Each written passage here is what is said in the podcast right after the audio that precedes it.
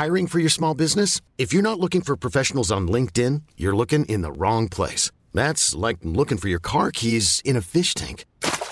LinkedIn helps you hire professionals you can't find anywhere else, even those who aren't actively searching for a new job but might be open to the perfect role. In a given month, over 70% of LinkedIn users don't even visit other leading job sites. So start looking in the right place. With LinkedIn, you can hire professionals like a professional. Post your free job on linkedin.com slash achieve today. Bonjour à toutes et à tous et bienvenue en ce mercredi 26 janvier. Il est 7h, oui c'est un peu tard, c'est un peu tard parce que euh, je lance pour la première fois en live euh, au moment de l'enregistrement en fait de ce, podcast euh, live sur Twitch pour essayer aussi d'avoir une certaine interactivité. Je répondrai à certaines questions à la fin de ce podcast s'il y en a bien évidemment sur le live Twitch.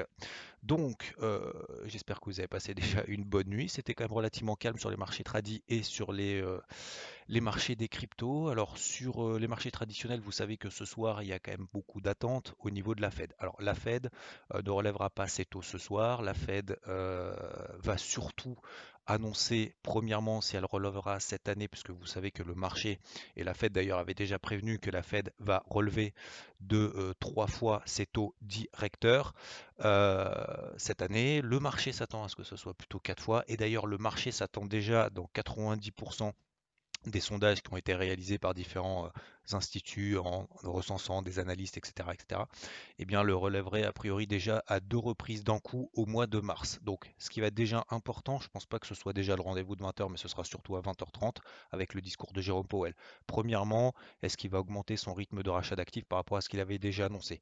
Deuxièmement, est-ce qu'on va avoir euh, une réduction du bilan de la Fed, puisque je vous rappelle que le bilan de la Fed est colossal, hein, de plus de 8 000 milliards de dollars, il avait déjà annoncé en disant, si on commence à relever des ce qu'on va faire de manière simultanée, on va réduire ce bilan-là. Parce qu'à un moment donné, il va falloir effectivement se poser la question.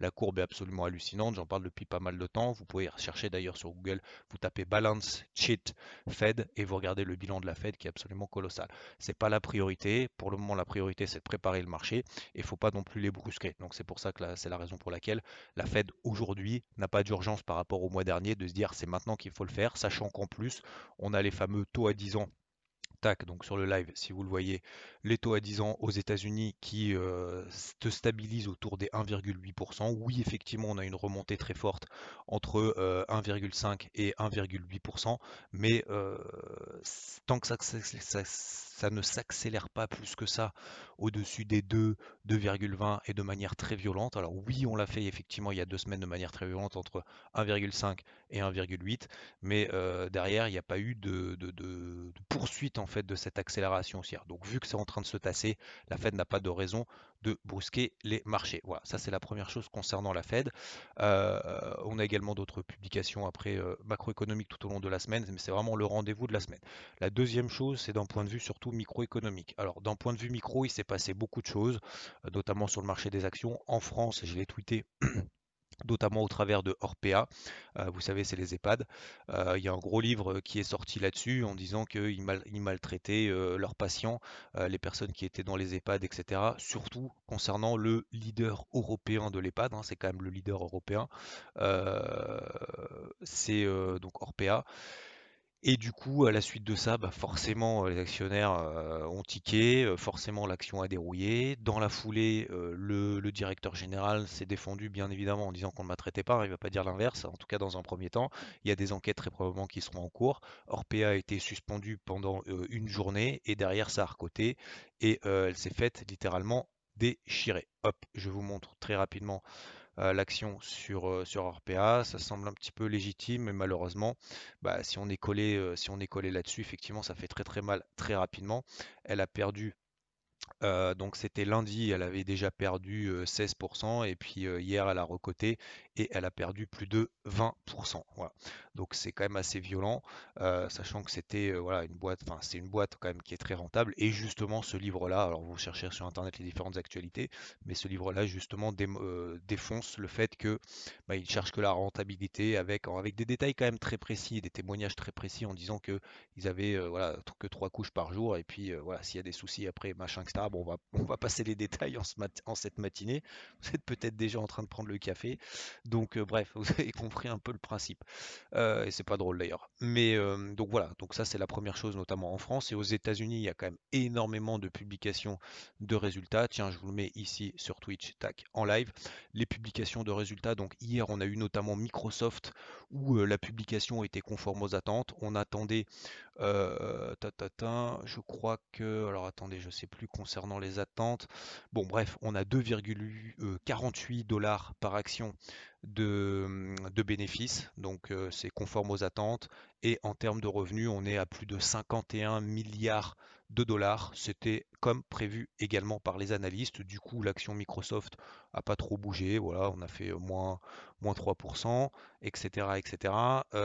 J'ai pas vu après la clôture, tac, si je peux la regarder très rapidement, mais encore une fois, c'est pas très. Euh, euh, c'est pas la priorité. Tac, après clôture, on était à plus 1,22%. Donc vous voyez que c'est quand même relativement flat. Voilà, on a des grosses phases de, consolidation de manière générale. Euh, de toute façon sur le marché, vous le savez, j'y reviendrai juste après. Ce qui va être très important aussi pour, euh, ce soir. Alors il y a deux, il y a premièrement il y a Boeing, il y a AT&T et ce soir, on a Tesla, Intel, et Intel, etc. Et après, en fin de semaine, hein, on aura, vous savez, jeudi, Mastercard, McDo, euh, Apple, Robinhood, Visa. Hein. Visa, c'est important aussi pour euh, les consommations, etc. Chevron, Caterpillar. Bon, bref, il y a des grosses. Pour le moment, sachez que il y a 80, euh, allez, je vais être exact, 79 entreprises qui ont publié. du SP500, hein, du S&P 500, 79 entreprises qui ont publié. Pour le moment, 80% font mieux que prévu. Ok, voilà, globalement. Donc c'est que le début mais ça commence à, ça commence à s'intensifier. Donc dans ces périodes-là, hein, bien évidemment, euh, si on croit au dossier après à moyen long terme et qu'on prend ses décisions d'un point de vue fondamental, on attend les publications de résultats pour essayer de voir un petit peu les perspectives. Tiens d'ailleurs, j'ai oublié d'en parler en parlant de perspectives. Euh, vous vous souvenez, on a parlé dimanche dans le débrief hebdo de, Netflix. Netflix, effectivement, qui a 220 millions d'abonnés, mais, euh, mais après, tac, tac, tac, alors, quelqu'un me dit la pré-clôture de Microsoft était très chaotique, moins 7% sans raison évidente vu le résultat, effectivement. Euh, moi, je l'ai à plus 1,2% euh, pour le moment, en tout cas après la clôture. Peut-être qu'effectivement, il y a eu quelques soubresauts, mais euh, en tout cas, a priori, il n'y a pas de, péril dans la demeure. Donc, ce que je voulais vous dire aussi, c'est Netflix. Netflix qui était, tac, déjà quand même un petit peu en, dans des phases de repli. Derrière, on a eu justement cette publication d'abonnés. Cette publication, etc. Et Netflix derrière qui a quand même considérablement dérouillé, des, pertes, des grosses pertes de parts de marché.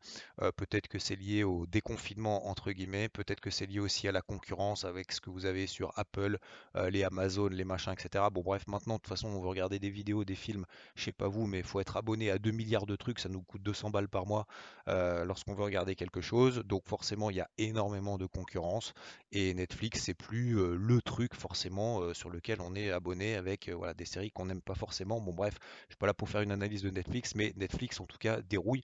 Et là, il y a des reconsidérations peut-être fondamentales à avoir si on était quand même très positif sur le dossier. Voilà concernant euh, les publications de résultats. Je vais très rapidement ensuite parce que j'ai pas mal de choses à vous dire. Euh, Qu'est-ce que je voulais vous dire? Tac, hop. On a donc les publications de, les publications de résultats. On a également ce conflit ukraino-russien, je ne sais pas comment on appelle ça, mais entre l'Ukraine et la Russie que vous connaissez à droite et à gauche. Alors, moi, ce que, qui me dérange dans, dans l'interprétation un petit peu de tout ça, c'est de savoir combien il y a de chars qui sont en train de se déplacer de Russie en Ukraine pour essayer de déterminer si c'est des points d'achat ou pas sur les indices encore une fois, là je fais une minute pédagogique euh, spéciale podcast et euh, ici en live, mais euh, ce qui, moi ce qui me dérange, c'est de, faire des analyses là-dessus, tout comme ceux qui ont fait des analyses, vous savez, sur tout le monde était expert sur les réseaux sociaux, etc. du Covid, c'est bien, c'est pas bien, nanana, faut faire ci, faudrait faire ça, il aurait fallu faire ci, machin, etc. Non, mais en fait, du coup, la première dose, la machin et tout. Enfin, à un moment donné, il faut arrêter, il faut regarder ces graphiques. En fait, ce que je veux dire par là, c'est que l'analyse technique et les graphiques, c'est la représentation du point de vue de marché. Le marché, vous savez, hein, vous connaissez cet adage qui dit euh, le marché euh, peut avoir tort plus longtemps que ce que vous êtes solvable. Ça veut dire quoi? Ça veut dire que même si vous pensez que oui, bah en fait, tout va péter, tout va péter, et que le marché a envie de monter, bah, le marché a envie de monter, c'est le marché qui a raison. Et on peut avoir, encore une fois, de notre point de vue, le marché peut avoir tort plus longtemps que ce qu'on est solvable. C'est exactement ce qui s'est passé Tesla, sur Tesla pendant des années tout le monde a dit Tesla, de toute façon ça vaut zéro, ils vendent zéro bagnole, ils sont pas rentables, euh, c'est complètement nul, ils font des batteries électriques pour tenir 200 bornes sur des, véhicules machin qui coûtent une blinde et, euh, et, voilà finalement ça apporte pas grand chose et en plus la finition est dégueulasse. Alors qu'en fait bah, tout le monde était short dessus, ça a alimenté justement cette pression acheteuse, Tesla est devenue euh, bénéficiaire pour la première fois en 2020 et derrière elle a encore plus explosé que c'était le cas. Et tout le monde est là en train de se dire ah ouais mais bah oui mais c'est le marché en fait, c'est le marché qui veut ça. Donc je pense que euh, être expert en conflit géopolitique, et c'est surtout pas c'est surtout pas mon cas, je pense que voilà, ça peut être bien d'avoir effectivement son avis, mais après ce qui est important quand même, c'est le, la volonté en fait du marché de monter, de pas monter, d'être anxiogène ou pas. Donc tout ça pour dire euh, que sur les indices, et comme je le répète en fait depuis maintenant pas mal de temps, oui, effectivement, le timing là-haut n'est pas intéressant. Ici, par exemple, je suis sur le CAC. Euh, si vous êtes sur Twitch, sur le CAC, on était sur les 7002, on était sur la borne haute d'un canal ascendant. On revient proche de la borne basse. La tendance de fond est haussière. Moi, j'ai appris dans le passé, le marché m'a fait apprendre euh, justement au fil des années que bah, vaut peut-être mieux être dans le sens de la tendance que l'inverse. La tendance de fond est haussière. J'essaye donc d'acheter sur repli. Donc, ça, c'est exactement du coup ce que j'ai travaillé, en tout cas ce que je travaille depuis ce début de semaine, si vous faites partie d'IVT, vous avez notamment le carnet de bord, vous voyez qu'en fait qu'il n'y a que des, zones en fait d'achat un petit peu partout. Sur le DAX, on avait évoqué par exemple cette zone des 15 000. Sur le DAX, eh ben les 15 000 sur le DAX ont tenu à deux reprises. Je ne sais pas si demain on va passer de 15 000 à 16 000. Je ne sais pas si on va passer de 15 000 à 14 000. Mais je sais que sur cette zone des 15 000 qui a tenu tout au long de l'année 2021 depuis le mois d'avril à des dizaines de reprises, je sais que c'est plus une zone d'achat qu'une zone de vente. Et que si on est plutôt effectivement en mode tout va s'effondrer, etc., etc., ok, pas de problème, c'est un avis et je le respecte entièrement. Par contre, est-ce que c'est maintenant qu'il faut le faire? Ça, c'est la question. C'est est-ce que euh, on n'attend pas, alors une cassure ou pas, ça c'est toujours facile après coup, mais surtout euh, si, on pense vraiment que c'est le cas, ça fait quand même un moment qu'on a l'information. Donc voilà, moi je pars du principe qu'on est tout le temps, toujours dans des tendances haussières. Peut-être que demain, je me tromperai, peut-être que la Fed va remonter ses taux et qu'elle va dire on va baisser le bilan parce qu'en fait l'inflation elle va pas passer de 7, elle va passer à 12%, hein, ce qui est tout à fait possible, parce qu'on a une remontée du pétrole, etc., etc. Moi je ne pense pas, mais peu importe. On arrive sur une zone support, le marché me montre qu'il réagit une première fois, une deuxième fois, je continue le travail à l'achat. Ça c'est la première chose, c'est par exemple concernant le DAX. Après il y a d'autres indices, je vais tout, pas tous les faire.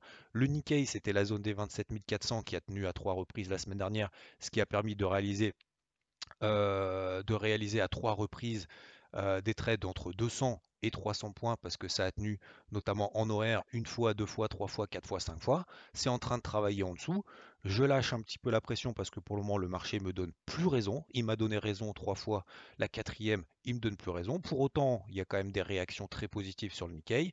Je sais maintenant qu'on est juste en dessous de cette zone-là. Ça devient un petit peu plus tendu c'est pas grave, il y a d'autres indices qui tiennent mieux que le Nikkei.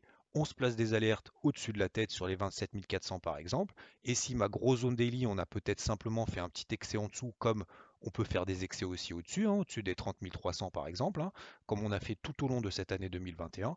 On fait un petit excès en dessous, on se met une alerte, ça ressonne, j'y retourne, je suis à l'aise. Pourquoi? Parce qu'en fait j'ai réagi pendant trois fois, à trois reprises, et j'ai tenu cette zone-là. Donc ça, c'est la deuxième chose concernant le Nikkei. Et ce qui est beaucoup plus important, à mon avis, c'est surtout ce qui se passe sur les indices américains. En début de semaine, et vous avez le carnet de bord si vous faites partie d'IVT, début de semaine, c'est simple, on était sur les 4400, même d'ailleurs la semaine dernière, hein, sur les 4007, 4280, zone d'achat. C'est ma seule, c'est mon seul plan de la semaine parce qu'en fait, je ne sais pas entrer sur des zones, euh, rentrer à la vente sur des zones support qui sont très très fortes et notamment sur des unités temps daily. La même chose sur le Dow Jones, les 33 700, c'est la zone d'achat. J'ai un plan, une zone, euh, un sens, et dans cette zone, j'attends qu'on ait des signaux positifs. Si j'ai des signaux positifs, j'y vais. L'autre contre-exemple, alors d'ailleurs le Dow Jones c'est très rapidement ici, puisque si vous êtes sur Twitch Stack, je vous montre un peu les graphiques, mais globalement voilà, le SP500 sur les 4280, de la même manière que sur le DAX, 15 000, ça tient une fois, deux fois, tac, je le travaille à l'achat, à l'achat, à l'achat. Peut-être que d'ici d'ailleurs la fin de semaine, on sera à 4005, parce que Jérôme Powell, qu'est-ce qu'il va faire? Il va peut-être justement calmer un petit peu tout ça. Et qu'est-ce qui va se passer si on se retrouve à 4005 Eh bien on se retrouve en fait au milieu d'un énorme range ici et on ne saura plus quoi faire parce qu'on ne sait pas si ça va monter, si ça va baisser, s'il faudra chercher des ventes, s'il faudra chercher des achats. Donc c'est pour ça que ce qui est très important en fait lorsqu'on a des plans, et ça j'ai insisté, il me semble d'ailleurs hier matin dans le Morning Wood, c'est que euh, quand on a un plan, je veux dire, on n'est pas sûr d'avoir raison.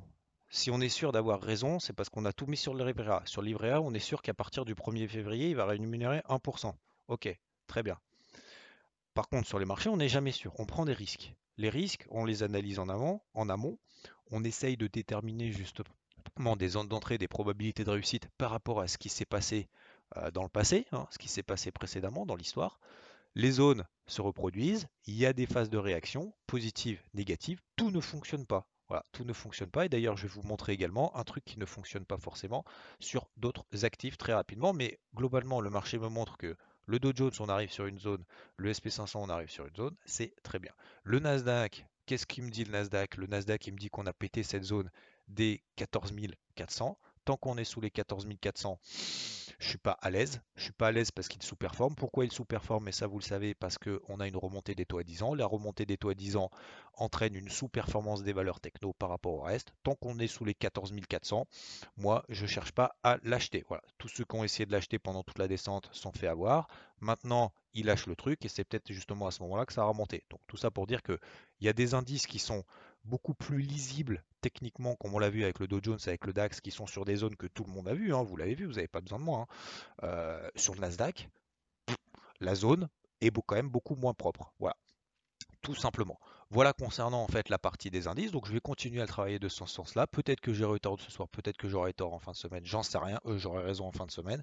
J'en sais rien. Par contre, je sais que j'ai un plan, une zone, et dans cette zone, je le travaille peut-être une fois, deux fois, trois fois, et puis on verra bien ce que ça donne. Ensuite, la dernière chose concernant donc l'or et l'eurodoll, je vous embête après pas plus. Concernant l'or, on est toujours dans une phase de rebond et j'ai n'ai plus de position sur l'argent puisque l'argent, on a atteint mon premier gros objectif sur les 24,56 qui correspond quasiment au point haut de l'argent de cette remontée ici. Je l'ai travaillé en bas sur les 22 dollars. Je l'ai travaillé du coup, entre guillemets, c'est pas que je l'ai travaillé, mais c'est juste que bah, j'ai pris des ventes du coup euh, par définition, par clôture de position des achats tout en bas sur les 24,60. Je l'ai euh, essoré le plus que j'ai pu avec 3-4 renforts successifs pendant cette montée. J'ai remonté mon stop loss au cours d'entrée, enfin au cours d'entrée en stop loss win pardon sur les 24,05. J'ai été déclenché et ensuite qu'est-ce qui m'a fait tilt? Il m'a fait tilt que l'argent sous-performait l'or. Voilà. L'or continuait à monter ces derniers jours alors que l'argent baissait. Je m'étais fait euh, sortir justement euh, de mes positions et j'en suis très content et très fier. Mais euh, du coup, qu'est-ce que j'ai fait? Eh ben, l'or est en train de surperformer. Je me suis mis sur des unités de temps un petit peu plus courtes. J'ai déterminé une phase de latérisation sur les cours de l'or et c'est à ce moment-là du coup que je me suis dit OK, l'argent, je suis plus dedans. Est-ce que pour autant mon plan daily est invalidé, la tendance est invalidée? Non. Donc qu'est-ce que j'ai fait? Bah, J'ai pris des positions à l'achat sur l'or sur les 1843 dollars. On est à 1849. J'ai mis mon sécurisé ma position, mon stop au cours d'entrée et c'est la Fed, le marché qui fera le reste. À l'inverse, sur l'eurodoll, tendance baissière comme vous le savez depuis 9 mois. On a des phases de latérisation successives. Je cherche à le vendre et j'ai cherché à le vendre. Ça commençait à bien partir sous les 1,1299, 1,13 puisque c'est à peu près autour de cette zone-là que j'ai commencé à prendre des ventes. Derrière, il y a eu 30-40 pips euh, de fait. J'ai sécurisé la position. Malheureusement, je me suis fait sortir tout simplement parce qu'en fait, vous voyez très bien que bah, ça ne fonctionne pas tout le temps.